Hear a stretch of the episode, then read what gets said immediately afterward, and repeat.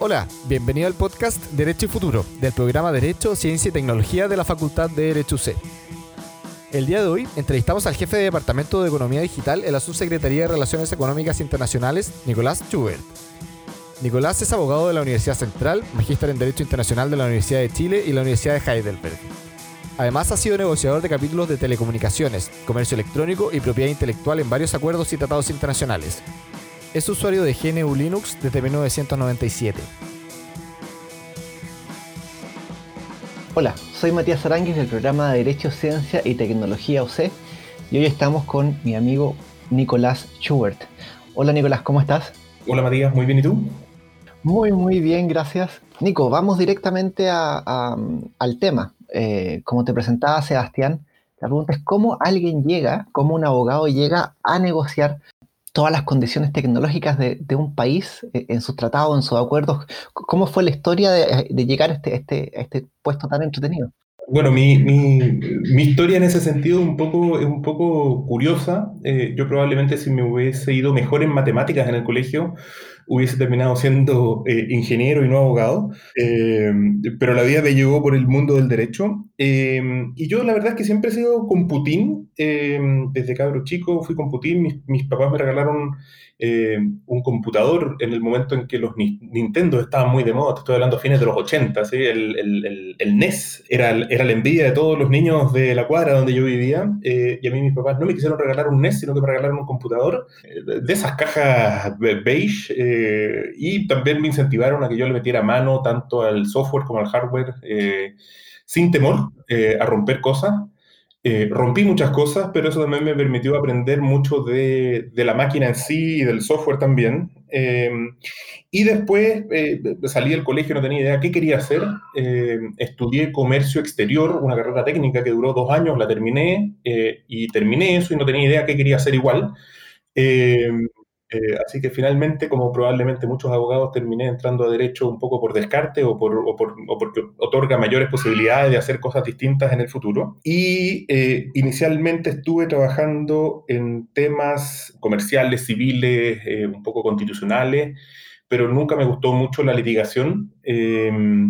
mi tesis de pregrado la hice en el principio de neutralidad de red. Fue algo bien interesante para mí porque me permitió eh, encontrar un punto de convergencia entre el derecho o la regulación, más bien eh, pensando tal vez un poco más amplio que el derecho, eh, la regulación, las políticas públicas, la economía, que es algo que a mí también me interesa harto, o sea, y, la, y, obviamente la tecnología, digamos. y eso me llevó a eh, postular a un concurso que se hizo en ese entonces en la, en la Direcon, eh, hoy en día la Subsecretaría de Relaciones Económicas Internacionales, un concurso para el Departamento de Propiedad Intelectual. Eh, y yo entré viendo temas de propiedad intelectual, estuve ahí casi dos años viendo temas de propiedad intelectual. Y la verdad es que es un tema, o sea, la propiedad intelectual es un tema que a mí nunca me gustó mucho, no estoy muy de acuerdo en, en, precisamente el choque que se produce entre la propiedad intelectual tradicional y el mundo de la tecnología creo que más que eh, crear incentivos a la creatividad y la innovación, la propiedad intelectual hoy en día muchas veces es un impedimento a eh, eh, la creatividad y la innovación, sobre todo en el mundo de la tecnología o en ese, o en ese tipo de ambientes. Es decir, la creación de monopolios temporales no es precisamente lo que más incentiva la, la creatividad y la innovación. Entonces, finalmente, internamente me pude mover y empecé a ver temas de telecomunicaciones y comercio electrónico, donde yo tenía una expertise un poco o sea, más teórica que venía de los tiempos de mi pregrado. Em, y ahí empecé a, a, meterme más en los temas de comercio electrónico, telecomunicaciones, finalmente economía digital y también em, fue un proceso gradual en el cual yo fui eh, incentivando la adopción de estos temas dentro del servicio. Eh, es un tema que antes se veía muy, o sea, desde una perspectiva tal vez un poco más, más, más tradicional, eh, y creo que yo tuve la virtud, de alguna forma, de poder relevar los temas y, y, hacer también notar que son temas un poco más amplios, que no, son que no son solamente capítulos de telecomunicaciones o capítulos de comercio electrónico en tratados de libre comercio, sino que son temas más generales de economía digital, que es un tema que por su naturaleza abarca mucho más Así que, eh, en corto, en, respuesta a tu pregunta, yo creo que es eh, eh, un poco por, casualidad que llegué a estas cosas. y el mundo internacional es algo que nunca tuve considerado, de hecho, Derecho Internacional es un ramo que me cargó, pero bueno, ahora tengo un magíster en Derecho Internacional y, es a lo que me dedico en el día a día. Y, ahí me cuelgo el último que dijiste y te hago la pregunta, no por, no por desde la maldad, sino simplemente para bajar temas. Eh, ¿Qué significa la economía digital? ¿no? Eh, porque un concepto que se escucha constantemente, ¿no? Siempre estamos escuchando la economía digital, pero, pero, la práctica, eh, ¿cómo lo, hago concreto? ¿Cuál es la bajada? Mira, o sea, es efectivo que em, en este mundo de las tecnologías y de lo digital existen muchos, muchos conceptos que nadie después elabora. Eh, sino que son simplemente conceptos eh, más o menos abstractos que cada uno le da la interpretación que quiere. Así que yo te voy a dar la, interpretación que yo tengo. Eh, yo creo que lo de la economía digital tiene que ver con un cambio de los objetos que conforman el quehacer económico o los objetos del comercio internacional, si tú quieres, digamos, en el caso específico de lo que yo he hecho hasta ahora, en que pasaron de ser bienes físicos a ser bienes intangibles, unos y ceros, bits and bytes, que viajan por la red eh, de un extremo a otro y eso también genera eh, una serie, o sea, o, tiene una serie de consecuencias económicas, digamos, en, en, las posibilidades de acceso a eh, participar en la economía digital. este cambia también las estructuras industriales, las, las estructuras de competencia. yo creo que tiene que ver con sobre todo cuál es el objeto de la economía, del comercio, de lo que sea, digamos. yo creo que ese es el criterio determinante. Y, y ahí siguiendo, siguiendo nuestra serie, eh, este, el tercer capítulo de, la serie de la nube, ¿cómo se, se relaciona esta economía digital con la nube? Y hago la pregunta desde qué punto de vista, ¿no? Desde al pensar un diseño, ¿no? Cada vez que se firma un tratado o un acuerdo, nosotros tomamos una decisión. Decimos, mira, vamos a asumir esta estructura o esta infraestructura o este tipo de regulación, o optamos por A y eh, desechamos B. ¿Cómo se relaciona esto, si es que alguno, con la nube? ¿Ha afectado en algo las relaciones internacionales eh, en materia de nube? ¿Cómo va ese tema? Sí, a ver, eh, yo creo que la nube también es, un, es uno de estos conceptos eh, muchas veces abstractos y que nadie, y, que nadie elabora mucho. Eh, cuando hablamos de la nube estamos básicamente hablando de eh, cables, servidores, computadores, eso, es la nube. Hay un sticker bien interesante, o sea, bien, bien, bien entretenido que, dice, no existe la nube, sino que simplemente el computador de otra persona. Em, es eso, en el fondo. Sí, claro no es que las cosas estén en la nube volando en el éter, eh, sino que son eh, computadores que están localizados en algún lugar en particular. Eh, entonces, lo que nosotros hemos hecho desde, desde el punto de vista del comercio internacional es reconocer que esta, que esta nube es básicamente una plataforma global, conectada o interconectado, que forma parte del Internet, que es una infraestructura eh, que surgió a fines de los 60, se desarrolló un poquito más eh, con ARPANET en los años 70 y que después, bueno, los, ya a, principios de los 90 eh, comenzó, comenzó a, a, ser un poco más comercial y después, bueno, o sea, vemos la adopción explosiva que ha tenido Internet. Y, y, básicamente lo que nosotros hacemos es reconocer esa infraestructura o la importancia de esa infraestructura global abierta eh, que permite que exista eh, un mercado desde el, desde el, punto de vista económico, desde el punto de vista comercial, de, lo que hacemos nosotros en la Subsecretaría de Relaciones Económicas Internacionales, que existe un mercado global abierto con eh, barreras de entrada más bajas eh, para que también eh, los competidores eh, chilenos puedan operar en ese mercado global y abierto. Y eso es algo que nosotros también hemos buscado reflejar en nuestros, en nuestros acuerdos comerciales. respetar, por un lado, esa infraestructura global y abierta, y eso requiere no solo de decisiones de política pública o decisiones de derechos, sino que también de cierto reconocimiento de decisiones de eh, diseño técnico. Mm. Eh, entonces, también tenemos un trabajo muy cercano a los reguladores de telecomunicaciones, a los reguladores de temas tecnológicos, pero básicamente es eso, o sea, la nube para nosotros, desde nuestro punto de vista, digamos, es, una infraestructura global y abierta y ojalá debiera seguir siendo así a pesar de todas las amenazas que está eh, sufriendo Internet hoy en día. Eh, porque eso también te genera un espacio económico con ciertas características en las cuales cualquier persona que tradicionalmente además ha estado excluida de poder participar en la economía global, eh, hoy en día puede hacerlo debido a las características que presenta esta economía digital con productos digitales eh, que una vez que están creados se pueden reproducir casi a costos marginales cercanos a cero, se pueden transferir a muy bajo costo también. Te genera una cierta de, o sea, una serie de eh, beneficios para una mayor democratización también, diría yo, de, de la, de, la economía o de las personas en la economía mundial, que es algo que ha estado también muy en boga en el último momento, que, es, que yo creo que con justa razón se le ha criticado a las a la política comercial en general en el mundo, no solo en Chile, sino que en general, que es una política que está muy enfocada a, darle beneficios a los grandes, eh, a las grandes empresas, a los, a, los, operadores tradicionales, digamos, de la economía mundial. Yo creo que precisamente el cambio de paradigma que te presenta eh, la digitalización de la economía es, eso, o sea, permitir que existan eh, mayores mercados de nicho, digamos, eh, en los cuales eh, personas que han estado tradicionalmente excluidas puedan también hoy en día participar. hay, un, hay, un, hay un concepto también bien interesante que, habla un poco de esto, que es el, el, de la cola larga, de long tail, que tú tienes un montón de mercados, digamos, de nicho que tú puedes suplir gracias a que eh, debido a la digitalización de los productos que tú eh, comercializas en esos mercados, digamos, eh, es mucho más barato, es mucho más eficiente poder operar en esos mercados y se amplía también la cantidad de mercados que tú puedes suplir.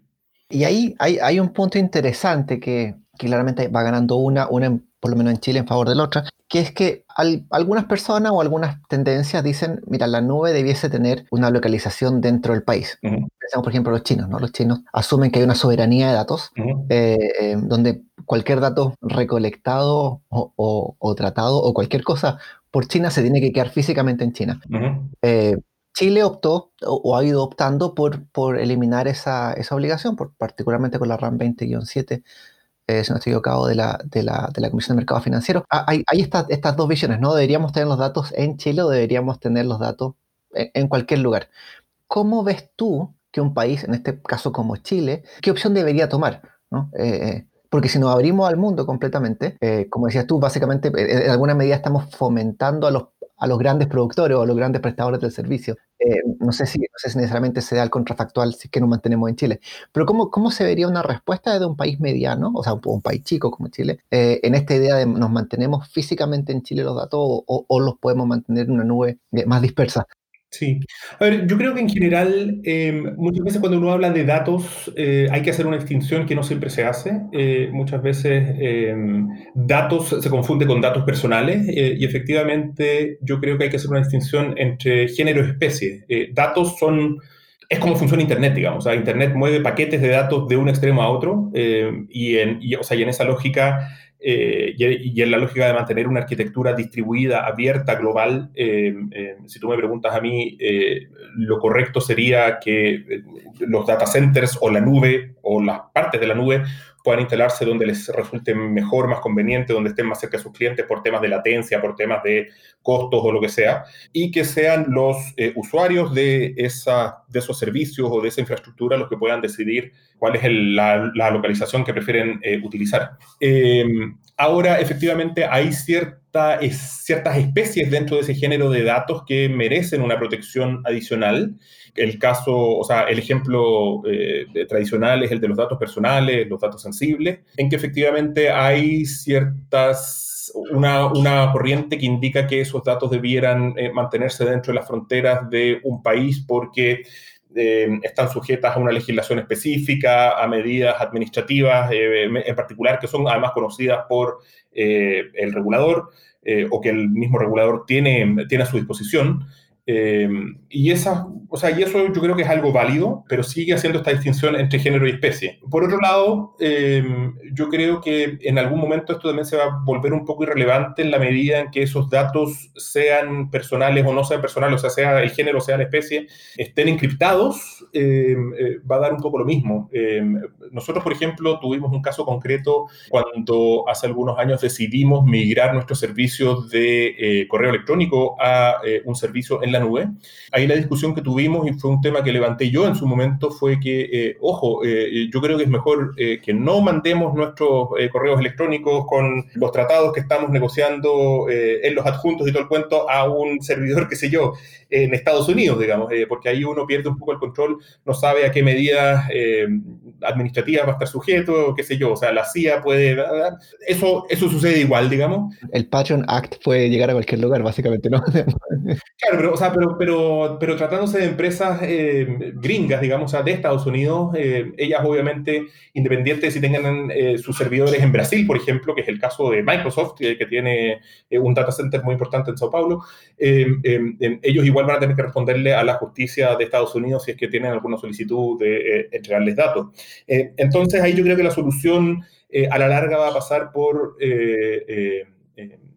la encriptación, eh, entonces lo que nosotros tal vez debiéramos eh, proteger eh, o, regular de una mejor forma es la posibilidad de que la gente pueda encriptar sus datos, independiente después de en qué servidor estén esos datos.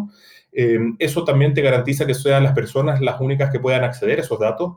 los sistemas de encriptación hoy en día son suficientemente fuertes eh, que ni siquiera con un computador eh, o con una serie de computadores, digamos, muy poderosos lo vas a poder eh, desencriptar forzadamente.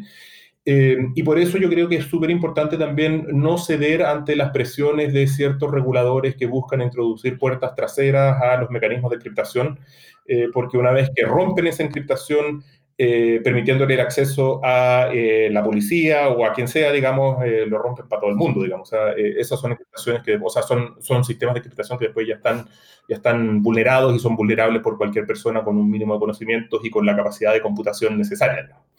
La consulta porque, porque entiendo perfectamente el punto.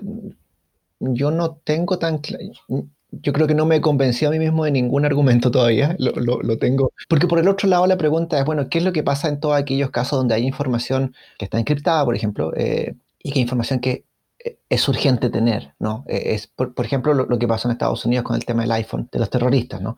Eh, este que la tercera vez que metían mal la clave parece que se, se, iba a borrar todo el celular y habían metido dos veces la clave, entonces estaban ahí eh, a, uno de eliminar toda la información de, o la posible información relacionada con terrorismo. ¿Cómo, cómo compatibilizar entonces ese problema? Eh, porque, uno necesita información, ¿no? O, la, necesidad de seguridad pública sí necesita información. Sí, o sea, o sea y, tenemos casos más recientes, o sea, lo que pasó en, en, Christchurch también, eh, eh, después se generaron una serie de investigaciones, digamos, que también eh, se enfrentaron con datos que estaban encriptados, que ellos hubiesen querido que, que, fueran desencriptados. Yo creo que la solución ahí es algo que nuestros sistemas jurídicos en general ya contemplan y es que es la intervención de un juez, digamos, o sea, un juez tiene que intervenir y, y, y si le va a pedir a Apple o si le va a pedir a Facebook que le entregue esos datos desencriptados, digamos, Em, em, ojalá eh, pase por eh, el escrutinio eh, de un juez que también garantice que se respeten los derechos muchas veces constitucionales, em, al menos en Chile así lo es, digamos. Ese, ese, tipo de intervenciones no deberían ser directamente por las agencias de enforcement de la ley, sino que debiera, creo yo, eh, pasar por el sedazo de un juez que también garantice que los derechos se están respetando y que no eh, se acceda a más información de la necesaria. eso, eso es importante. Y ahí me voy a colgar a otra pregunta, o sea, a, otro elemento que, mencionaste, que decías, hoy día en alguna medida se está yendo en una dirección de fomentar a las grandes por alguna razón, ¿no? Y deberíamos ser capaces de eh, en el long tail, ¿no? Eh, de alguna forma de ayudar a que hubiese más diversidad en la prestación de servicios. Uno de los problemas que, veo ahí, y, de nuevo tampoco tengo una, definición muy clara, eh, son los altos costos de inversión. O sea, en infraestructura, en ciberseguridad, en, en etcétera, ¿no? Todos los diferentes como, como assessments que uno tiene que hacer para este tipo de servicios pasan a ser muy caros. ¿Cómo, cómo competir nunca, no, no, tengo participación de nada y tampoco sé cómo funciona. ¿Cómo competir, por ejemplo, con Amazon Web Service? ¿no? Eh, en, en, materia de ciberseguridad, en materia de protección, de infraestructura, de latencia, todos los elementos en el fondo que hacen que hacen. ¿Cómo se puede competir desde un chico a una cuestión que necesita tanta inversión inicial? Claro, o sea, yo creo que hay que distinguir un poco también cuáles son los mercados en los cuales tú quieres competir, digamos. O sea, si te vas a poner a competir contra Amazon Web Services o contra Google o contra Facebook, probablemente no te va a resultar nada fácil porque efectivamente ellos tienen también todo un, o sea, todo un camino recorrido, digamos, y tienen una posición eh, como vimos el otro día en esta audiencia que tuvieron eh, cuatro grandes empresas, eh, Microsoft se salvó de estar ahí, estuvo hace algunos años, digamos, en una audiencia similar.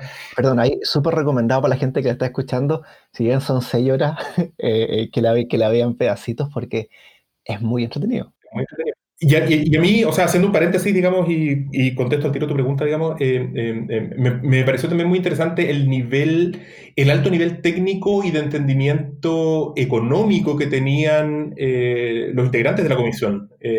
si, bien, si bien se trata de cuatro, o sea, yo creo que algo que quedó también súper claro es que son cuatro empresas que se las pone bajo el mismo paraguas porque son empresas tecnológicas, pero son empresas que prestan servicios o ofrecen productos muy distintos entre sí, digamos. Y efectivamente, tal vez lo que los rutinas son que son basadas en tecnología, en plataformas de tecnología. Eh, que utilizan la tecnología como una forma de prestar esos servicios o de, ofrecer los productos digitales que ofrezcan.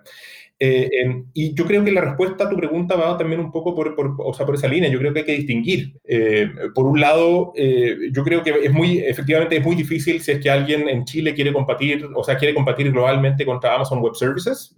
yo creo que tal vez lo que tú puedes ofrecer acá, si es que tú quieres prestar un servicio de hosting o de, computación en la nube en Chile, ahí, claro, o sea, tú tienes que tal vez utilizar el, conocimiento de los nichos que tú puedes tener dentro del mercado chileno, que tal vez una empresa grande como Amazon Web Services no va a estar muy interesado en prestar, o, tal vez sí, no lo sé, yo tampoco eh, pertenezco a ese mundo, digamos, pero, eh, pero sí, eh, para lo que nosotros ha sido súper importante es asegurarnos de que cualquier persona, y esto es un cliché, digamos, porque yo estoy cada día más convencido de que es así, digamos, de cualquier persona con una buena idea de negocios y una conexión a Internet pueda eh, prestar sus servicios, pueda llevar su buena idea al, mundo. Eh, y, e Internet, eh, asegurarnos de que existe un Internet global y abierto, precisamente lo que garantiza es eso, de que una persona con una, idea, con, una buena idea de negocio, desde Chile, desde, qué sé yo, o sea, Valdivia o, o, Ercilla o lo que sea, digamos, pueda poner sus productos y sus servicios en el mundo. Eh, y lo que nosotros hemos buscado garantizar eh, a través de los acuerdos de libre comercio que nosotros hemos eh, negociado en el último tiempo es que esas personas no vayan a ser discriminadas, que es básicamente importar dos de las piedras fundamentales de construcción del sistema de comercio tradicional de los bienes y de los servicios a este mundo digital, y es que no sean discriminados los productos digitales eh, según de dónde vienen, a dónde van y quién los produce. Eso además sumado a ciertas reglas de que eh, los datos deben fluir libremente, y aquí estoy hablando nuevamente de del, género dato, eso es asegurar básicamente que Internet funcione con una, con una neutralidad, de que sean los usuarios los que están en los, en, los bordes de la red los que decidan eh, cuáles son los productos y los servicios que ellos quieren contratar, que, a los cuales quieren acceder, y no que sean los intermediarios los que decidan cuáles son eh, los, los, competidores que van a ganar la carrera eh, en base a acuerdos comerciales o contractuales que ellos puedan tener con eh, los distintos proveedores. y, la, y, yo te, y yo te diría que la tercera, la, tercera piedra fundamental del edificio que nosotros estamos tratando de construir a través de estos acuerdos comerciales tiene que ver con la no, con la no localización forzada de servidores, es decir, que un chileno eh, que quiere operar, por ejemplo, en el mercado brasileño, por ponerte un ejemplo, no esté obligado a contratar un servidor en Brasil o tenga que instalar un data center en Brasil para poder operar en el mercado brasileño, sino que puede elegir Amazon Web Services o samba.com.br o lo que quiera, digamos. O sea, eh, que tenga también una libertad de utilizar eh, el servicio que él necesite y que le sea más conveniente.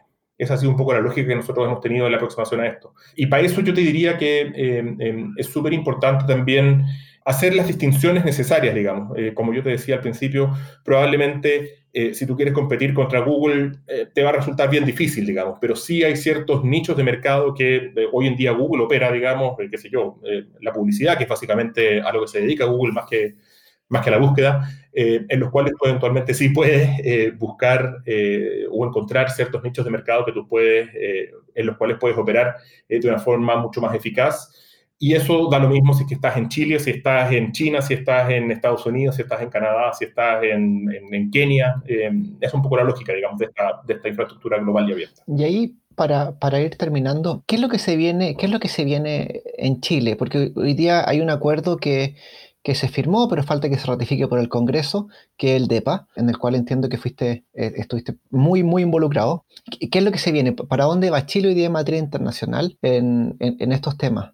Uh, o sea, a ver, eh, el, el, DEPA efectivamente yo creo que es un, que es un tratado eh, que marca, que marca la pauta de lo que ha estado Chile haciendo y lo que nosotros también esperamos hacer en el futuro. yo te diría que es un acuerdo eh, comercial un poco sui generis en el sentido de que es eh, un acuerdo eh, más amplio, no es simplemente comercial desde la perspectiva tradicional de los acuerdos de libre comercio que se han negociado desde los años 90 en adelante con capítulos de telecomunicaciones, con capítulos de comercio electrónico, pensando en bienes tradicionales, sino que es un, es, un, es, un, es un acuerdo que tal vez tiene tres tres grandes especies de normas eh, que reconocen distintas realidades. Perdón que te interrumpa, solo que no lo puse en contexto, que debería lo dicho.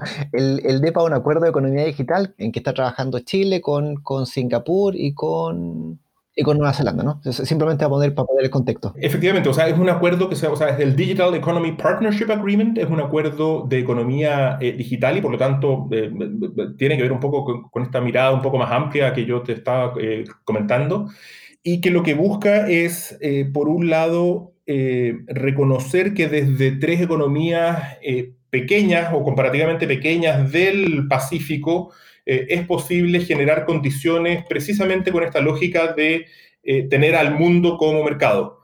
Eh, obviamente, claro, o sea, ahí vas a tener que competir con los tiburones grandes, eh, con las ballenas azules, eh, pero también vas a encontrar un montón de otros nichos en los cuales tú puedes competir. y, ahí, y ahí yo creo que lo interesante del DEPA es que tiene tres categorías o tres, o tres buckets de normas. la primera categoría son, son normas que probablemente vienen de, los acuerdos tradicionales de los años 90 en adelante, pero que también se incluye una mirada en que la tecnología puede eh, aumentar o puede mejorar condiciones del comercio internacional, por ejemplo, en la logística, es decir, utilizar la tecnología para una mejor coordinación de los distintos operadores de, eh, el comercio eh, electrónico internacional, que utilizando ciertas tecnologías y ciertos procesos regulatorios y ciertas herramientas regulatorias puedan mejorar sus tiempos de respuesta, que, reducir los costos y todo lo cual se traduce también en que las personas puedan acceder a productos y servicios de forma más barata y más rápida y con menos fricciones. Después tenemos una segunda categoría de temas que tiene que ver con eh, precisamente este mundo de los productos digitales, que yo creo que es donde está el gran potencial de la economía eh, digital eh, para economías en desarrollo como la nuestra, que es básicamente lo que te comentaba antes de no discriminar productos digitales, reconocer que existen productos digitales, porque eso también es una discusión que se está dando en Ginebra en este momento y que probablemente va a tomar varios años más, que es que si se deben aplicar a estos productos digitales eh, o a los contenidos transmitidos electrónicamente las, normas tradicionales del GATT, del Acuerdo General eh, de Mercancías, eh, que es del año 47, modificado después en los años 90, pero, pero, pero, pero viene del año 47, o las normas de los servicios, que es donde muchas partes del mundo está, está yendo. Quieren, quieren que estos productos digitales se traten como servicios porque además les otorga la posibilidad de establecer muchas más excepciones tiene, tiene esa desventaja. Lo que nosotros hicimos en el DEPA es básicamente decir, eh, importa, importa relativamente poco qué es lo que se resuelve finalmente en Ginebra. Eh, lo importante es que eh, nosotros estamos enfrentados a un mundo en que efectivamente existen productos digitales, que hay estas cosas que viajan por Internet, que la gente paga por ellas, que, es, un, es un mercado.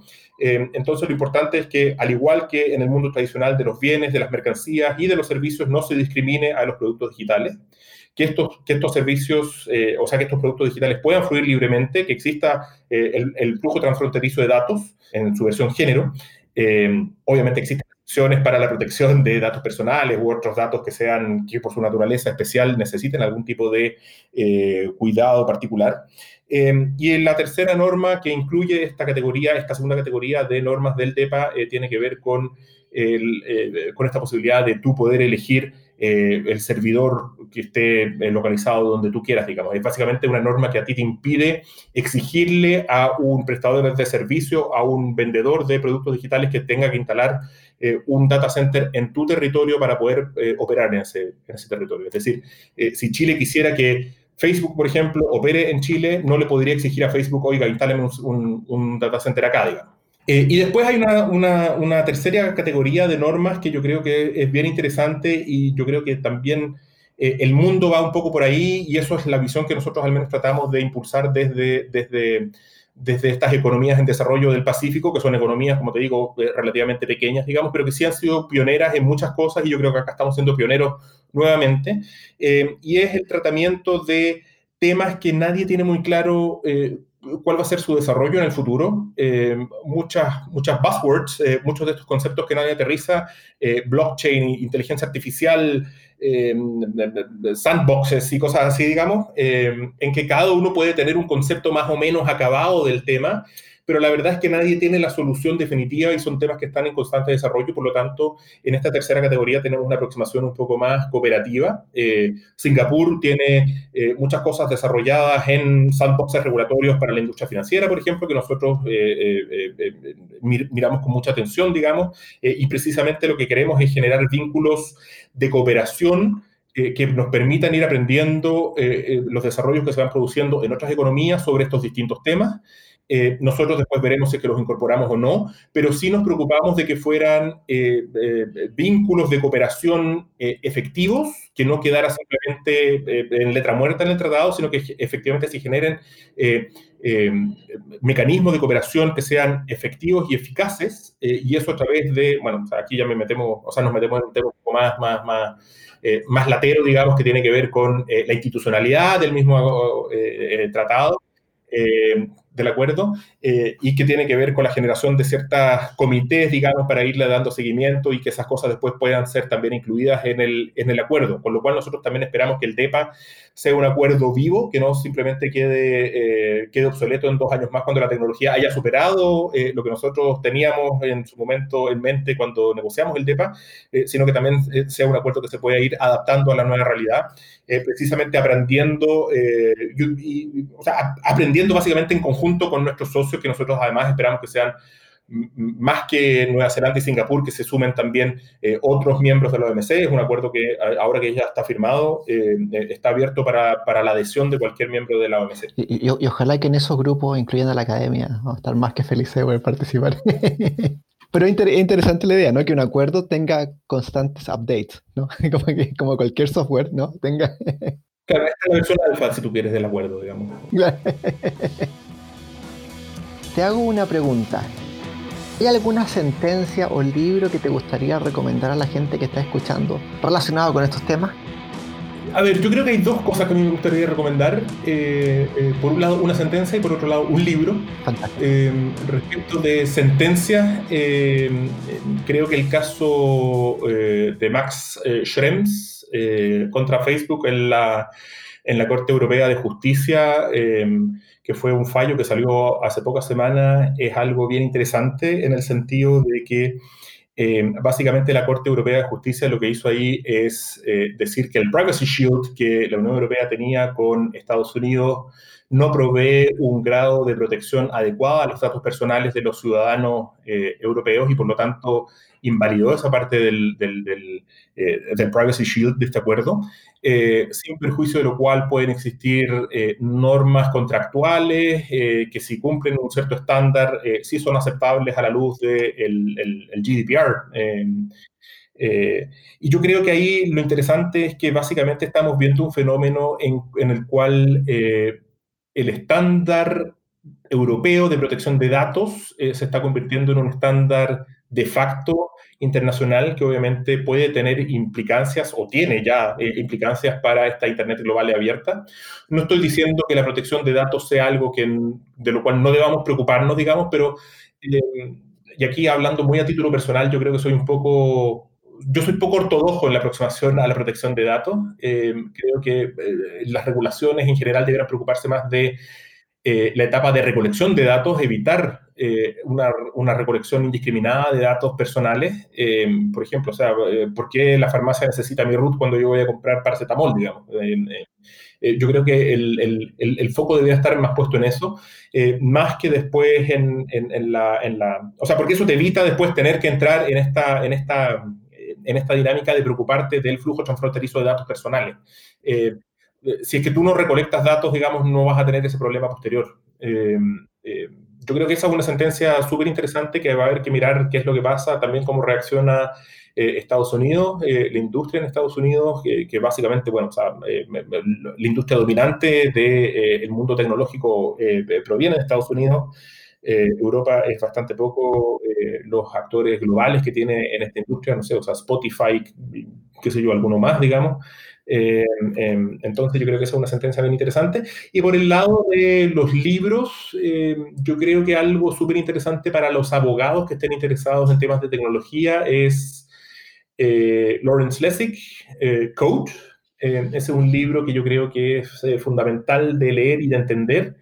Y básicamente lo que el, el, el, punto que hace Lawrence Lessig en ese libro es que eh, el código de computación, eh, eh, el, software, el hardware, los sistemas tecnológicos también son reguladores de la conducta. y eso es algo que muchas veces la gente que está metida en los temas de regulación no entiende muy bien. Mm.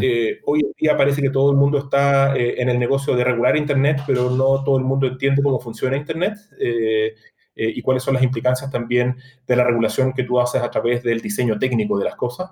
Eh, y muchas veces tú eh, impones regulaciones eh, de una naturaleza legal, jurídica, que terminan colisionando con la arquitectura técnica de los sistemas que tú estás tratando de regular. y e Internet es un ejemplo claro de eso, digamos. entonces yo creo que para, para, la gente que esté interesada en estos temas, yo recomendaría Code de Lawrence Vamos, vamos a poner en, el, en las notas del podcast el link a, la sentencia del libro. Muchas gracias por eso. Y rápido, rápido vamos a ir a, los verdaderos y falsos. Eh, son verdaderos y falsos rápidos, ¿no? Eh, entonces, dice verdadero y falso y, y, y, me lo justifica, si es que quieres, por supuesto, en, en, en una línea. Eh, primero, si los abogados están completamente preparados para trabajar en contratos de cloud. Eh, mi respuesta instintiva es no. Eh, yo creo que eh, cloud es algo muy complejo, con muchas cosas, entonces no puede haber un abogado que lo sepa todo. yo creo que uno tiene que ser siempre escéptico de uno mismo, entonces mi respuesta es no. siempre uno puede saber más y puede estar mejor preparado, precisamente cuando estás hablando de temas técnicos también. Perfecto. Segundo, los abogados no serán necesarios en 15 años. Bueno, yo como abogado te tengo que contestar que eso es falso. Eh, yo creo que vamos a ser necesarios. Eh, probablemente sí hay muchas cosas que se pueden automatizar, mm. qué sé yo. O sea, eh, hoy en día se me ocurren un montón de procesos judiciales que tienen a los juzgados civiles tapados en cobranzas judiciales, por ejemplo, que probablemente van a poder ser automatizados tanto en su presentación como en su resolución. pero sí hay cosas más complejas que tienen que ver con, también con la naturaleza humana y con las complejidades del ser humano que no van a poder ser eh, reemplazadas eh, por máquinas y que ahí siempre vamos a necesitar del criterio, del entendimiento eh, y de la filosofía. Y eso yo creo que solo lo puede dar un humano. Mm, fantástico. Y la última dice, los abogados deberían aprender a programar en los próximos 10 años. Absolutamente, no solo en los próximos 10 años, sino que lo antes posible. por una cuestión práctica, o sea, yo creo que es como aprender un nuevo lenguaje, eh, un, nuevo idioma eh, que te abre un mundo de posibilidades, eh, que tú puedes utilizarlo desde automatizar ciertos procesos que tú haces en el día a día. Puedes crear herramientas para ti mismo, pero también te abre todo un mundo de entender una, lógica, una lógica distinta a la cual nosotros estamos acostumbrados con nuestra formación jurídica tradicional. yo creo que es súper importante y no en 10 años, sino que ya, Fantástico. Nicolás, muchas gracias por la conversación. Muchas gracias, María. Salieron muchos temas que, que, van a tener que seguir abordado, abordando después con el tiempo. Eh, muchas gracias y, muchas gracias a las personas que están escuchando. Eh, y por supuesto reconocer el trabajo de los héroes del back office, los Sebastianes, Sebastián Dueña, Sebastián Arato, quienes son ayudantes del programa y que están encargados del podcast. Muchas gracias y que tengan un muy buen día, muy buena tarde o muy buenas noches. Chao, chao.